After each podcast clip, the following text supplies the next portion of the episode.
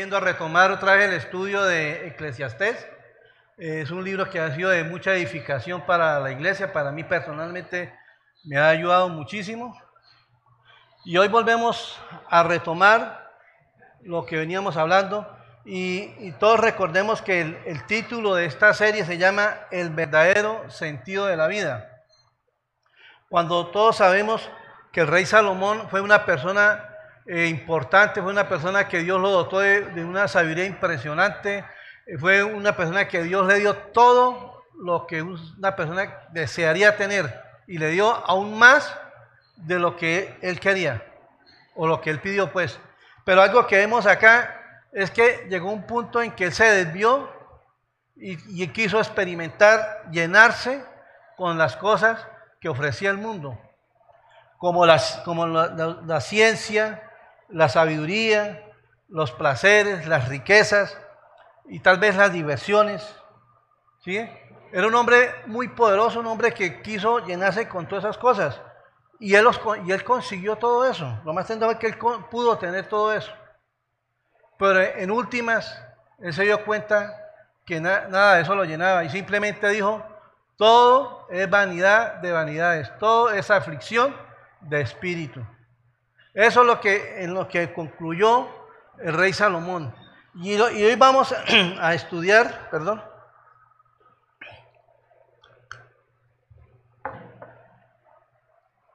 Vamos a estudiar el capítulo 5, el versículo del 1 al 7. Eh, la, la charla de hoy se llama Y respeto en la casa de Dios. Y respeto en la casa de Dios.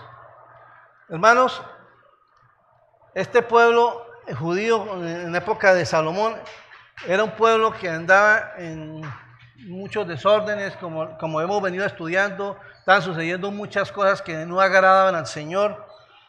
Y, y, lo que le decía, y Salomón buscó el sentido de la vida en muchas cosas, pero lo más tremendo, que también en la casa de Dios mucha gente no pudo encontrar el sentido de la vida pero no porque Dios no quisiera llenarles, sino porque estas personas no venían con la actitud correcta delante de Dios, no venían con un corazón dispuesto para Dios. Vamos a leer Eclesiastés capítulo 5, del versículo 1 al 7.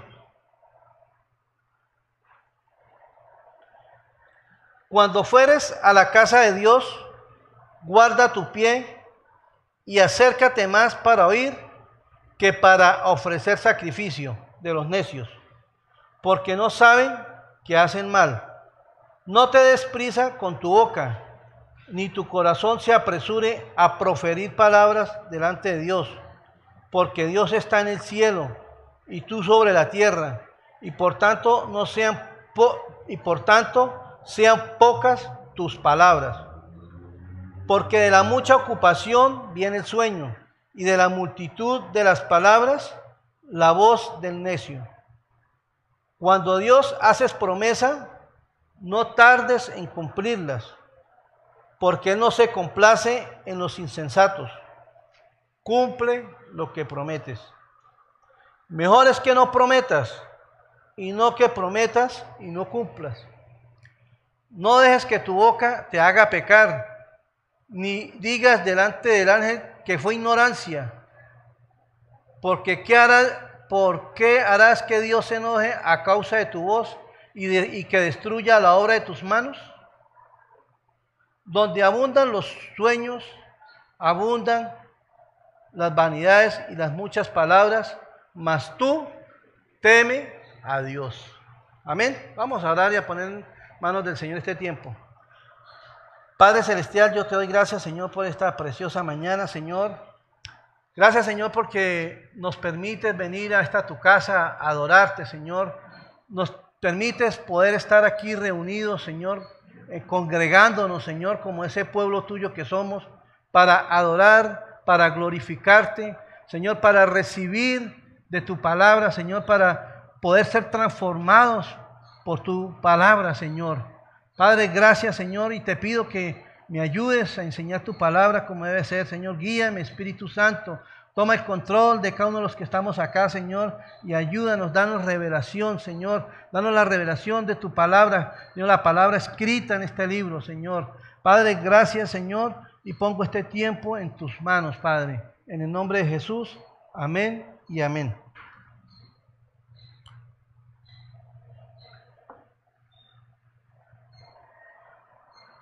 Entonces, Salomón en esta, en esta porción de la palabra nos lleva tal vez, nos lleva a un sitio donde tal vez uno dice, no, aquí encuentro la llenura, la llenura de lo, que yo necesito. Y eso es verdad. ¿Por qué? Porque hermano, aquí venimos a llenarnos del Señor. Pero desafortunadamente muchas personas no vienen con esa actitud realmente. Muchas vienen, por lo menos ahí en, los judíos, ellos iban a ofrecer sacrificios, ellos llegaban a hacer sus cosas, pero realmente no era porque nacieran, no era porque verdaderamente tenían ese compromiso de llegar a buscar de Dios, sino era por cumplir unos ritos. Y muchas veces nosotros caemos en eso, hermanos. Muchas veces nosotros caemos en, tomar ya la decisión de ir un domingo, no voy porque que si no voy el domingo de pronto me va mal esta semana, pronto me puede pasar algo, o, pronto eh, mi esposa me dice, me regaña porque no voy a la iglesia, o mi esposo. Bueno, muchas cosas que a veces no dejan que uno no quisiera, pero uno va es por un ritual, hermanos. Y algo importante que tenemos que ver es que tenemos que ser conscientes de que nosotros venimos aquí a darle gloria, honra y alabanza al Señor.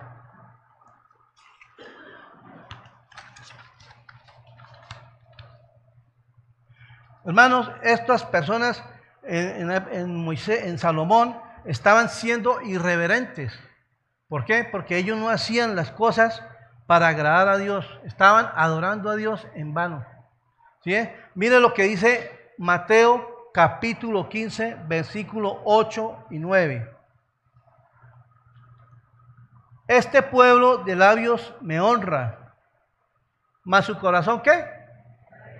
Está lejos de mí, pues en vano me honra enseñando como doctrina mandamientos de hombres. Hermano, esto es, es, duro. O sea, cuando muchas, muchos nosotros estamos tal vez aquí adorando de labios por fuera, pero de corazón no, hermanos. Y esto verdaderamente desagrada a Dios, esto verdaderamente eh, entristece el corazón de Dios, ofende a Dios. Hermanos, todo uno, nosotros hacemos muchas actividades en la semana, hacemos eh, muchas cosas para prepararnos para ciertas actividades, ¿cierto? Por lo menos los que son profesores, el fin de semana se preparan para preparar sus clases, tener todo lo de la semana, la agenda. ¿Por qué? Porque es importante, ¿cierto? Los que son docentes saben que eso es así. Entonces, cada quien se prepara para su trabajo, para lo que tiene que realizar esta semana. ¿Ve? Entonces, una de las cosas que nosotros tenemos que hacer es que cuando vamos para la casa de Dios, nosotros tenemos que prepararnos porque vamos a tener el mejor encuentro con Dios, hermano. Vamos a venir a un lugar sagrado, un lugar santo a un lugar donde vamos a, ver, a, a estar en la presencia de Dios, el Dios que es el único que nos puede transformar a cada uno de nosotros. Ahora, ¿cómo podemos evitar que esto sea un tiempo de desperdicio? ¿Cómo podemos evitar que esto sea un tiempo de desperdicio y que ofenda a Dios? Salomón nos da tres directrices una general y dos particulares. Nos da como tres instrucciones, mejor dicho, directrices quiere decir instrucción. Nos da tres instrucciones de cómo prepararnos para venir a adorar a Dios. Entonces, lo primero que es prepararnos para venir a la casa de Dios. Entonces, vamos a volver, vamos a, volver a leer, vamos a leer la, la parte A del versículo 1. Cuando fueres a la casa de Dios, guarda tu pie. En otras palabras, tenga mucho cuidado cuando se dirija a la casa de Dios. Considera primero con quién es que usted se va a encontrar en ese lugar. Meditemos bien con quién es que nos vamos a encontrar en ese lugar. Porque hermanos, o sea, sí, nosotros venimos acá, vamos a tener coidonía los unos con los otros, y eso es importante, porque eso, eso edifica la iglesia. Pero lo más importante que tenemos que tener presente es saber con quién nos vamos a encontrar. Mire lo que pasó en Éxodo capítulo 3, versículos 4 y 5.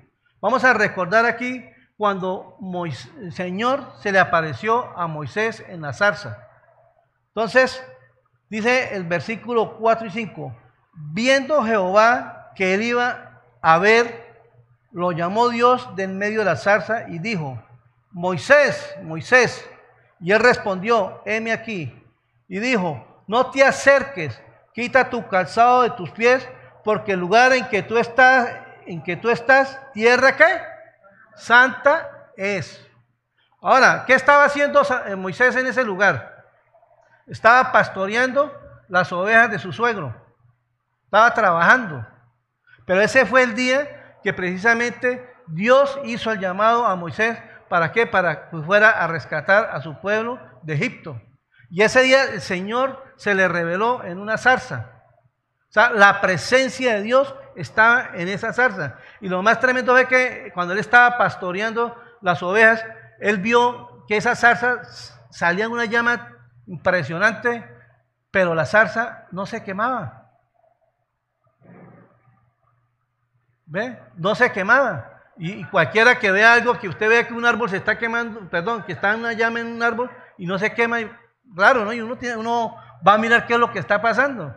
Y eso fue lo que hizo Moisés. Pero cuando él fue a se fue a acercar, el Señor lo llamó y le dijo, Moisés, Moisés, no, no te acerques, quita tu calzado de tus pies porque el lugar en que tú estás, tierra santa es. Hermano, aquí fue cuando Dios se le reveló a la vida de Moisés. Cuando Dios le hizo ese llamado. Y ese lugar, a pesar de que era, era un monte, o sea, los israelitas, ellos adoraban a Dios en el, en el monte, ¿cierto? Pero este era un monte donde habían ovejas pasteando. Pero Dios manifestó su presencia y donde Dios manifiesta su, presencia, eso es un lugar santo, hermano. ¿Y aquí qué es? Quiero escucharlo. ¿Esto qué es acá? Un lugar santo. Amén. Entonces,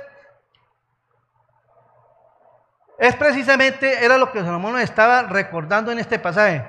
Tener cuidado de, cómo nos vamos a dirigir al lugar de adoración. Alguien parafraseó este texto de esta forma. Mire cómo lo dijo alguien. Piensa en lo que estás a punto de hacer.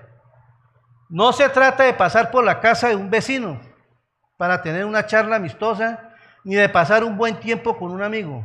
No, vas a la casa de Dios. Se está dirigiendo donde el Creador Omnipotente se inclina para encontrarse contigo, por lo tanto, cuida qué? Tus pasos. Hermano, aquí no venimos a cualquier lugar, venimos a la casa de Dios. Eso es importante. O sea, hermano, este Salomón está hablando, o el Señor está hablando aquí, no le está hablando a una persona que tal, tal vez viene por primera vez, sino a personas como usted y yo, que venimos continuamente al templo a adorar. A esas personas que el Señor nos está hablando. ¿Cómo venimos nosotros a la casa de Dios? ¿Como cuando nos encontramos con un amigo para ir a echar lengua? No, hermanos. Venimos para algo sublime, para algo, algo solemne, que es estar en la casa de Dios. Venir a escuchar la palabra de Dios. Mire lo que dijo el Señor Jesucristo en Mateo 18, 20, eso lo dijo nada más, nada menos que el Señor. Dijo, porque donde están dos o tres congregados en mi nombre, allí estoy yo en medio de ellos. Es una promesa, hermano, que el Señor le da. Donde estemos reunidos, varios en el nombre de Él, Él está ahí, hermano. Y déjeme decirle que el Señor está, la presencia del Señor está en este lugar, hermano. ¿Por qué? Porque este en este momento este es un lugar santo, donde nosotros Hermano, tenemos que valorar a qué es que venimos acá, examinarnos si verdaderamente venimos acá es porque por una costumbre, por una necesidad o porque verdaderamente amamos a Dios. Hermano, no quiero decir que uno no, venga también acá porque tenga una necesidad. Todos tenemos necesidades y, y, el Señor dice que presentemos todas nuestras necesidades delante de Él, ¿verdad? Eso lo dice en su palabra. Y esa es una, una cosa que nosotros tenemos que es presentar todas nuestras necesidades de Él. Pero más que eso, nuestra necesidad más importante es venir a encontrarnos con Él. Amén. El apóstol Pablo también le escribió a Timoteo en, en Timoteo 1, capítulo 3, del versículo 14 al 15.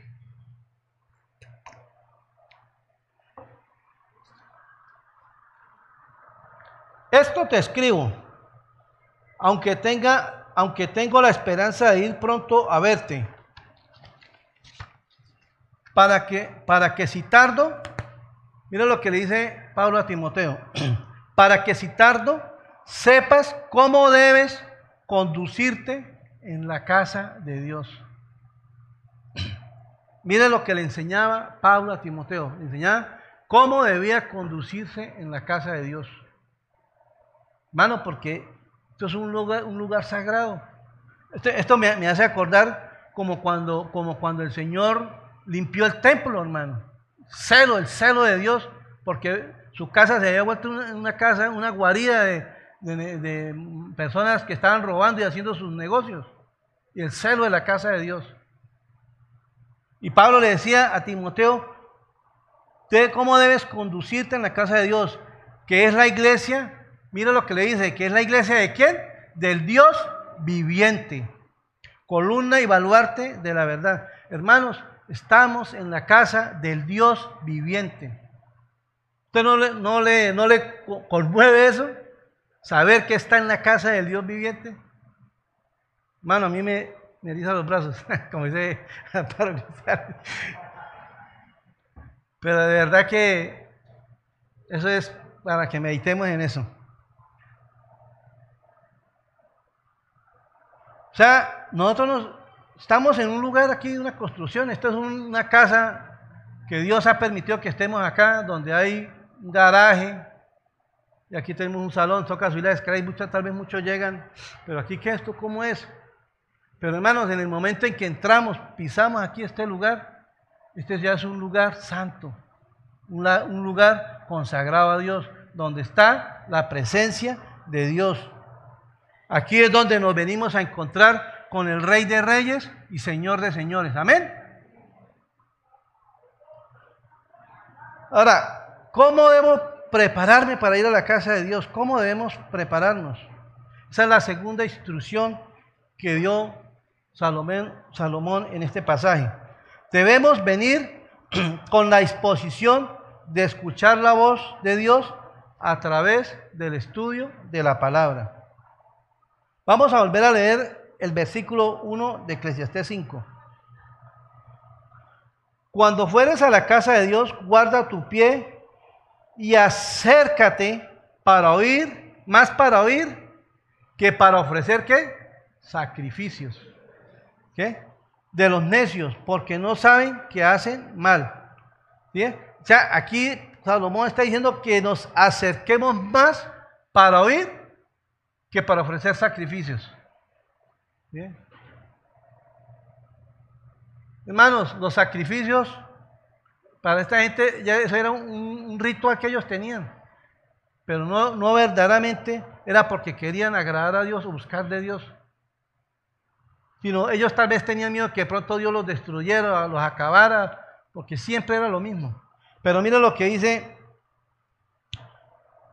cuando fuera a la casa yo guarda tu pie, acérquete más para oír que para ofrecer sacrificio de los necios, porque no saben que hacen mal.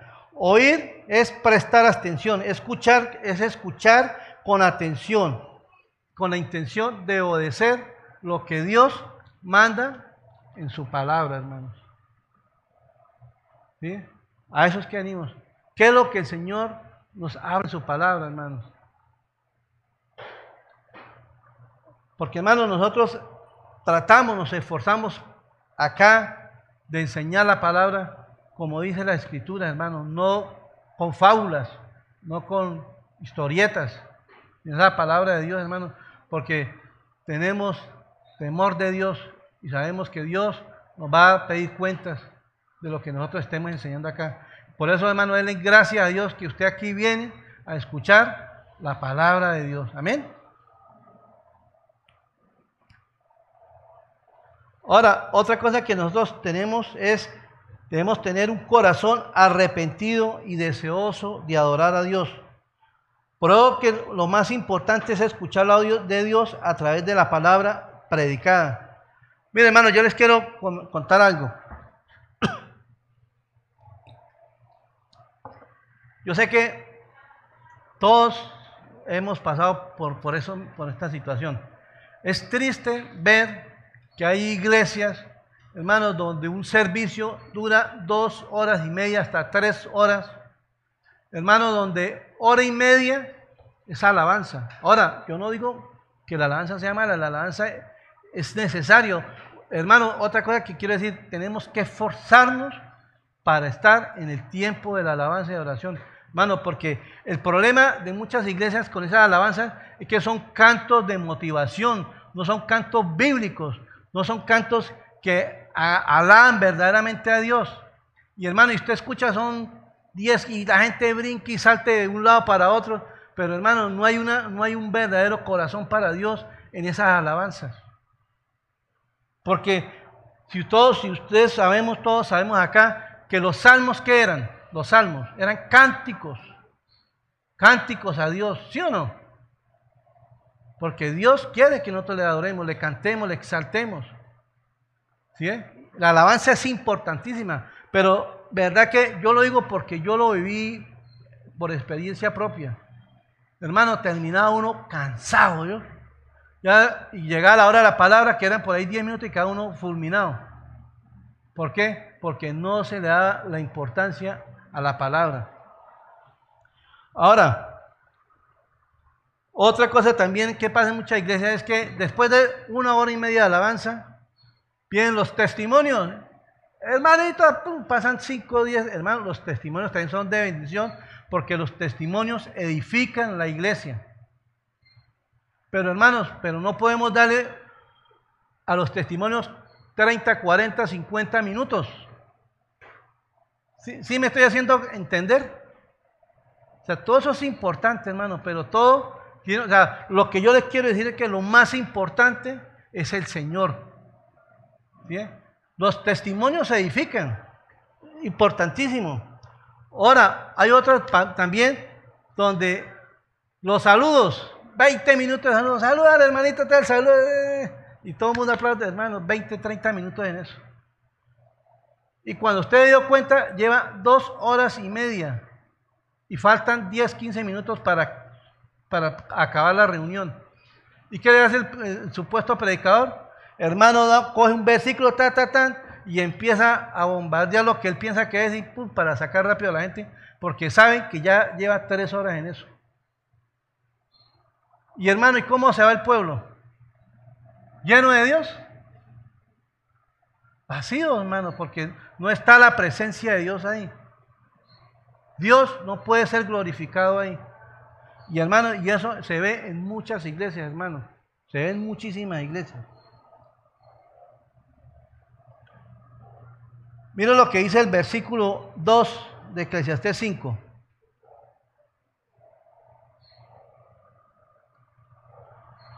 No te des prisa con tu boca, ni tu corazón se apresure a proferir palabras, palabra delante de Dios. Porque Dios está en el cielo y tú sobre la tierra, por tanto sean pocas tus palabras. Hermanos, tenemos que tener cuidado cuando profiramos palabras, eh, eh, nos emocionamos tal vez a, decir cosas. Y hermanos, y tenemos que recordar que Dios está mucho más arriba que nosotros. Nosotros no somos nada delante de Él.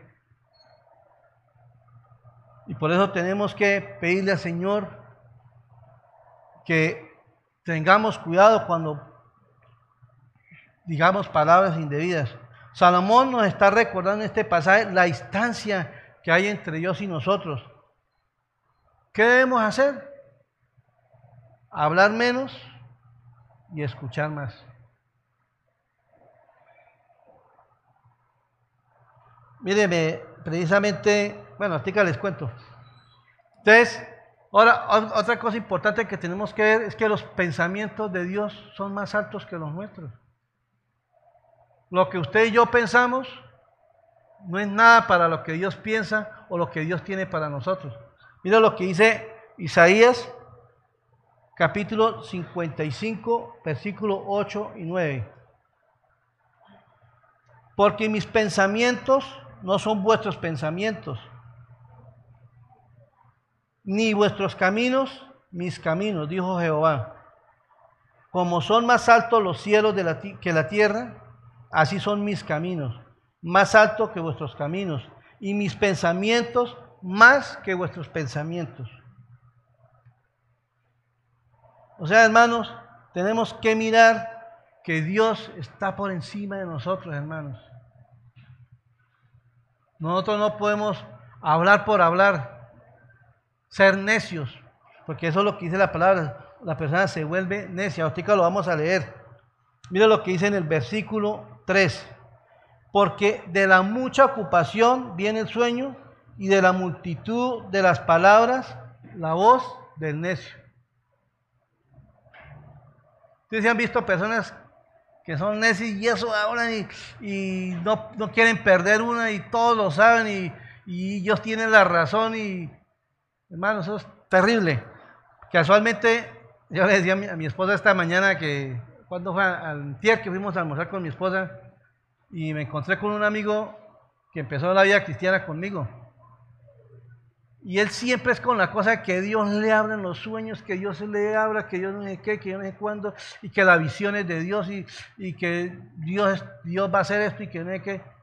Y yo le decía al hombre, le decía, Gerardo, hermano, pero la palabra de Dios, la, la profecía de Dios está es acá. No en los sueños, hermano, no lo que, todo lo que usted sueña, eso no es de Dios, hermano. La profecía de Dios ya está aquí en este libro. ¿Por qué? Porque él es una persona que se la, pasa viendo, hermano, es que Dios me mostró esto, Dios me mostró aquello, hermano, y eso es lo que hacen los falsos maestros, los falsos profetas. Y verdaderamente, y, lo más tremendo era que yo le, con la palabra, demostrándole que eso que estaba hablando él no era bien, y hermano, ¿y usted cree que me dejó hablar? Y eso hablaba y hablaba y hablaba. Y por última vez, me callé y dije, Señor, se lo entrego en tus manos.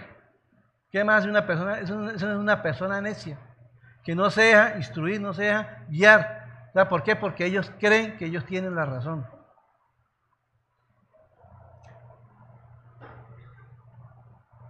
Aquí, en este versículo 3, aquí parece que hay una relación entre el mucho trabajo y el mucho soñar. Así también hay una relación entre la necedad y la cantidad de las palabras, lo que hablamos ahorita. Mira lo que dice Salomón en Eclesiastés 10, 14. Mira lo que dice, el necio multiplica palabras, aunque no sabe nadie lo que ha de ser o quién, o quién le hará saber lo que después, lo, que después de él será. Pero dice que el necio multiplica las palabras. ¿Ustedes se han, encontrado con algún necio alguna vez?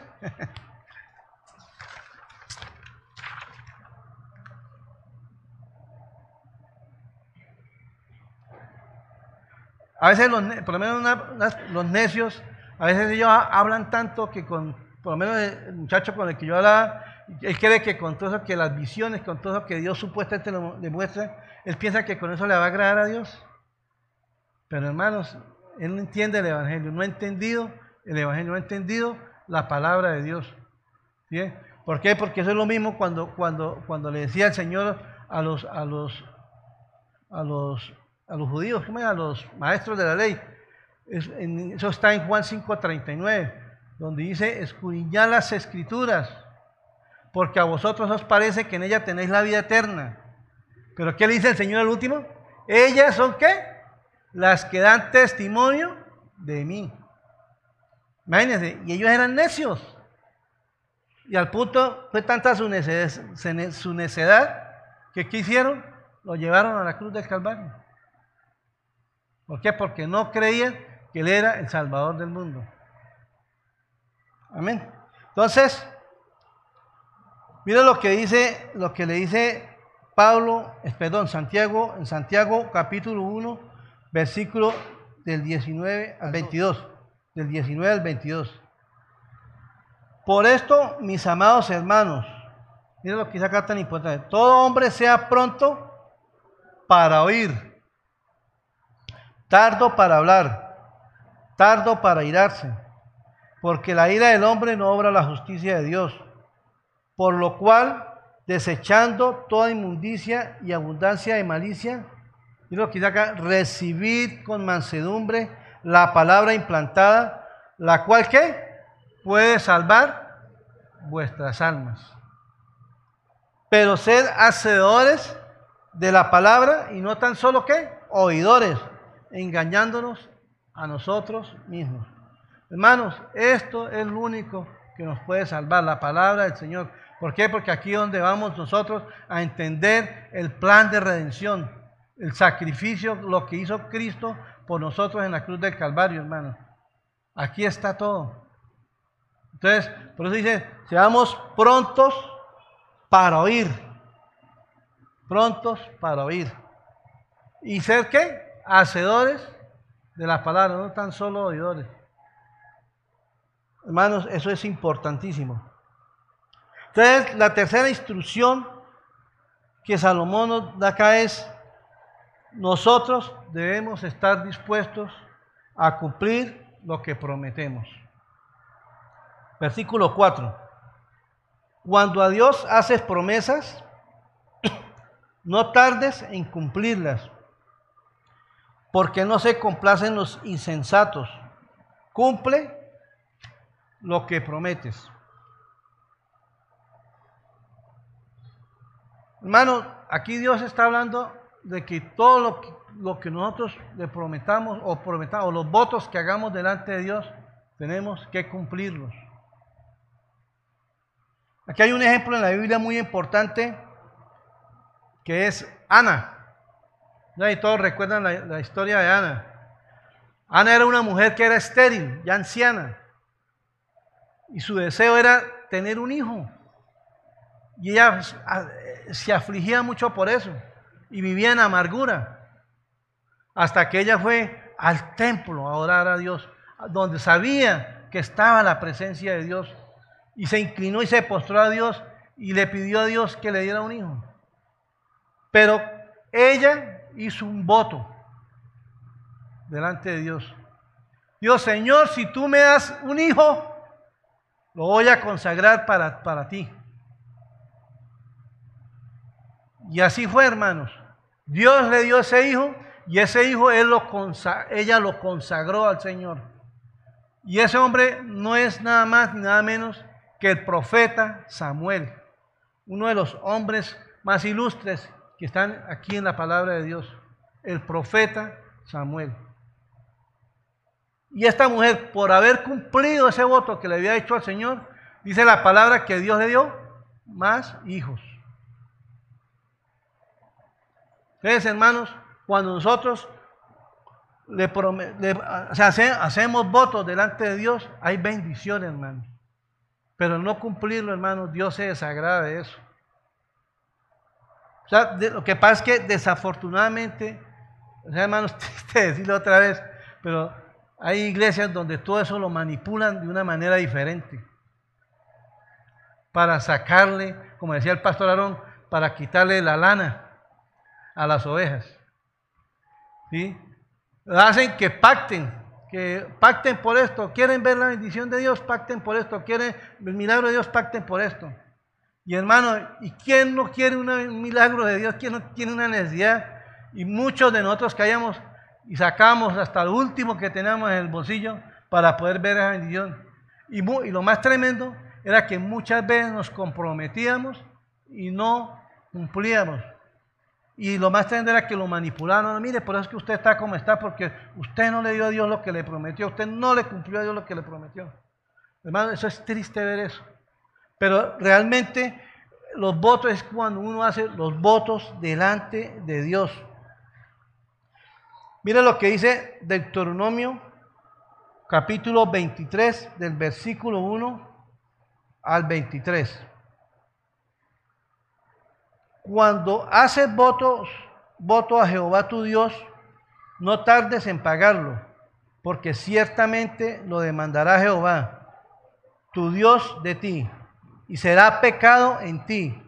Mas cuando, mas cuando te abstengas de prometer, no habrá en ti pecado. Pero lo que hubiere salido de tus labios, lo guardarás y lo cumplirás conforme lo prometiste a Jehová tu Dios, pagando la ofrenda voluntaria que prometiste con tu boca.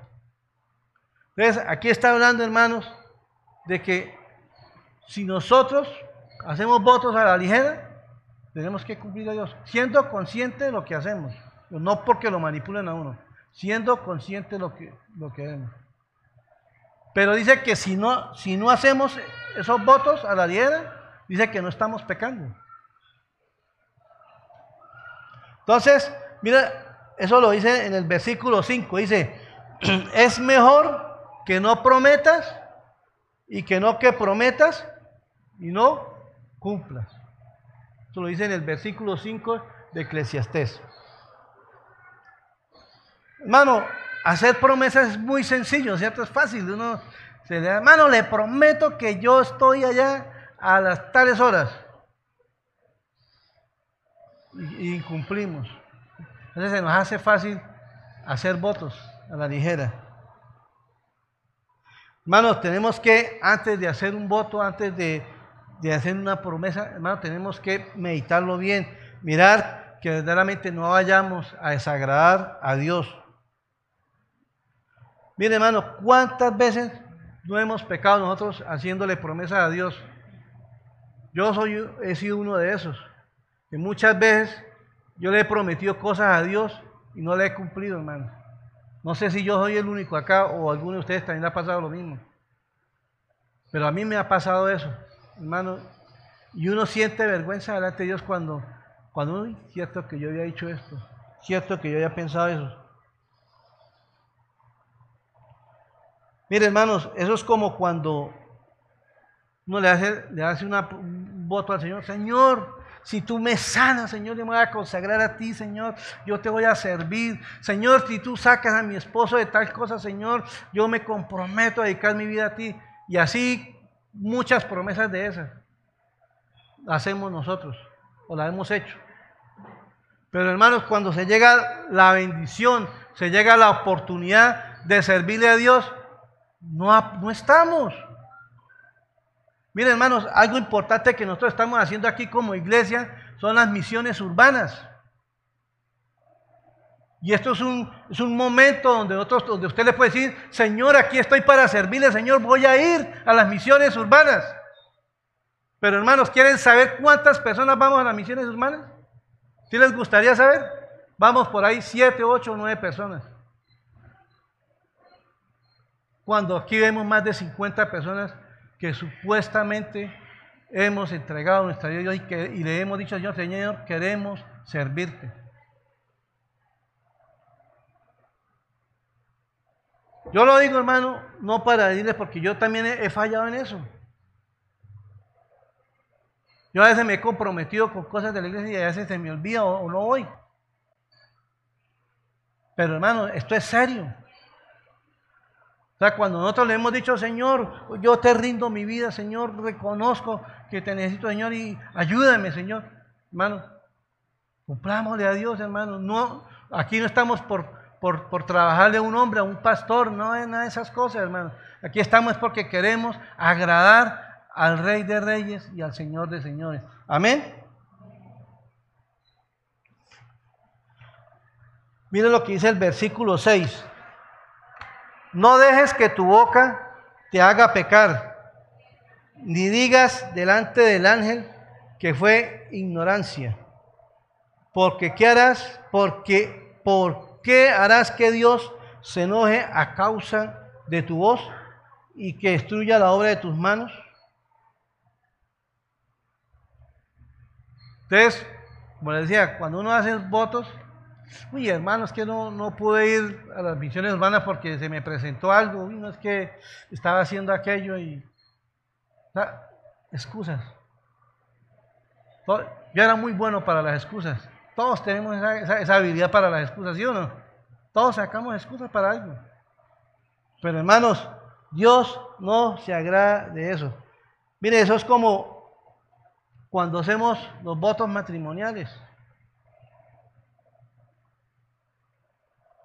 Uno le dice, dice, dice el pastor a uno, hermanos, usted promete ser fiel a la muerte, honrar a su esposa o a su esposo en la enfermedad,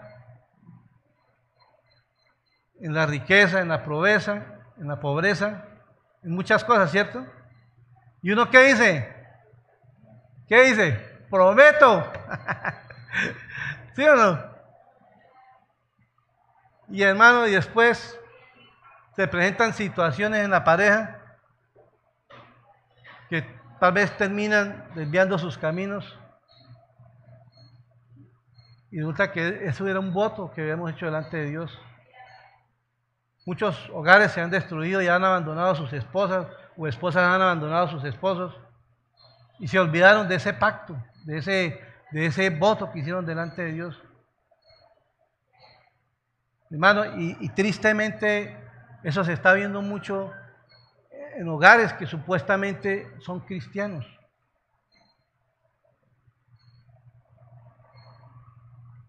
Y de verdad que a mí me, me, me, duele mucho eso, de verdad, porque ahora todos tenemos problemas con, con nuestra pareja, ¿cierto? Yo discuto a veces con mi esposa y discutimos fuerte. Pero Dios a qué nos llama? A que nos soportemos los unos a los otros, con amor nos restauremos, hermanos. ¿Ve? Que nos pongamos a cuentas los unos con los otros. O sea, Hermano, para eso el, el amor de Dios hace todo eso.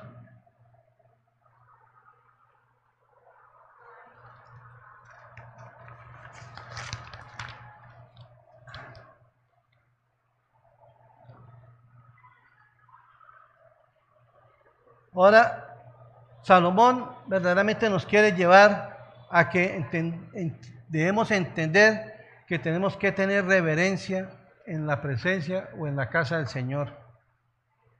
Mira lo que dice el versículo 7. Donde abundan los sueños, también abundan las vanidades y las muchas palabras. Mas tú teme a Dios. O sea, la idea de este pasaje es que en vez de hablar tanto con, con la intención de querer impresionar a otros, debemos temer a Dios. No en el sentido de alejarse a Él, tenerle miedo a Dios de alejarse a Él, sino de acercarse en reverencia, humillarse delante de Dios. Delante de Dios. Mire lo que dice Mateo, Mateo 5, versículo 3. Perdón, Mateo 5, versículo 3. Bienaventurados los pobres en espíritu, porque ellos es el reino de los cielos. ¿Quiénes son los pobres en espíritus? Aquellos que reconocen la necesidad de Dios, que reconocen que necesitan de Dios, que reconocen que tienen una pobreza espiritual, que necesitan del Señor. Y por eso eh, David en el, Salmo 97, eh, eh, David nos motiva a nosotros a darle gloria al Señor. Mira lo que dice en el versículo, perdón, Salmo 96, versículo del 7 a 9. Tributad a Jehová, oh familia de los pueblos, dad a Jehová la gloria y el poder, dar a Jehová la honra debida a su nombre, traer ofrendas y venid a sus atrios, adorad a Jehová en la hermosura de su santidad, temed delante de él toda la tierra. O sea, palabra temer es, hermano, no tener miedo. No, el Señor dice, temer es tener reverencia. ¿sí? Humillarnos delante de Dios. Eso es temer a Dios. Humillarnos delante de Dios. Y eso lo dijo Salomón al final del libro. El todo del hombre es tener temor del Señor. Ahora, hermanos, ¿cómo nosotros podemos venir a la presencia de Dios con gozo? Solamente lo podemos hacer a través de la obra redentora de Cristo. Porque nosotros por nuestros propios méritos no podemos llegar a adorar al Señor de esa manera. Solamente cuando hemos reconocido lo que Cristo hizo en la cruz del Calvario. ¿Para qué? Para hacernos justos delante del Padre. Siempre tenemos que, nosotros no podemos hacer sacrificios espirituales por nosotros mismos. No, sino tenemos que hacerlos por medio de Cristo. ¿Qué? Llevando una vida agradable a Dios, una vida en santidad, una vida conforme a la voluntad de Dios pero solamente a través de Cristo lo podemos hacer, hermano, no es nuestra propia fuerza, que era lo que pasaba con estas personas. Ellos iban y hacían sus sacrificios, sus rituales, eran sus fuerzas, pero no en la voluntad del Señor, no agradando a Dios, no viendo lo que el Señor había hecho por sus vidas. Y hermano, y nosotros que entendemos lo que es la gracia de Dios, que Dios dio su vida por cada uno de nosotros, ¿para qué? para que nosotros podamos estar aquí, hermano, adorando y exaltando el nombre de Dios. Hermanos, si alguno de los que estamos acá hemos dejado verdaderamente de venir a adorar a Dios como debe ser, hermano, hoy es tiempo de pedirle a Dios perdón, hoy es tiempo de volvernos al Señor y decirle, Señor, aquí estoy, perdóname, porque no he venido a la casa de Dios como debe ser, he venido por, por inercia tal vez, Vamos a pedirle a Dios perdón. Hermanos, y aquel que no, que no ha conocido a Cristo, hoy es tiempo, hoy es día de salvación. Hoy es día de que usted pueda experimentar esa gracia de Dios, esa bendición de Dios, que usted pueda entender que solamente puede adorar y exaltar a Dios solamente cuando usted toma la decisión de recibir a Cristo como su único y suficiente Salvador, cuando puede valorar eso que el Señor hizo en la cruz del Calvario, que derramó toda su sangre por los pecados de cada uno de los que estamos acá. Vamos a orar y darle gracias al Señor por la palabra. Padre, te damos gracias, Señor, por este precioso momento, Señor, de poder estudiar tu palabra, Señor. Padre, venimos delante de ti con un corazón arrepentido, Señor. Tal vez porque no hemos venido a esta tu casa, Señor, como debe ser. Tal vez no, hemos, no nos hemos preparado correctamente. Tal vez hemos venido indignamente delante de ti, Señor. Señor, hoy te pedimos perdón, Señor, y te pedimos que nos ayudes a entender tu palabra, Señor. Que podamos ser no tan solo oidores, sino hacedores de tu palabra, Señor. Que podamos entender, Señor, que no podemos venir a la ligera delante de ti, Señor. Y que cuando hagamos votos, Señor, podamos cumplirte, Señor.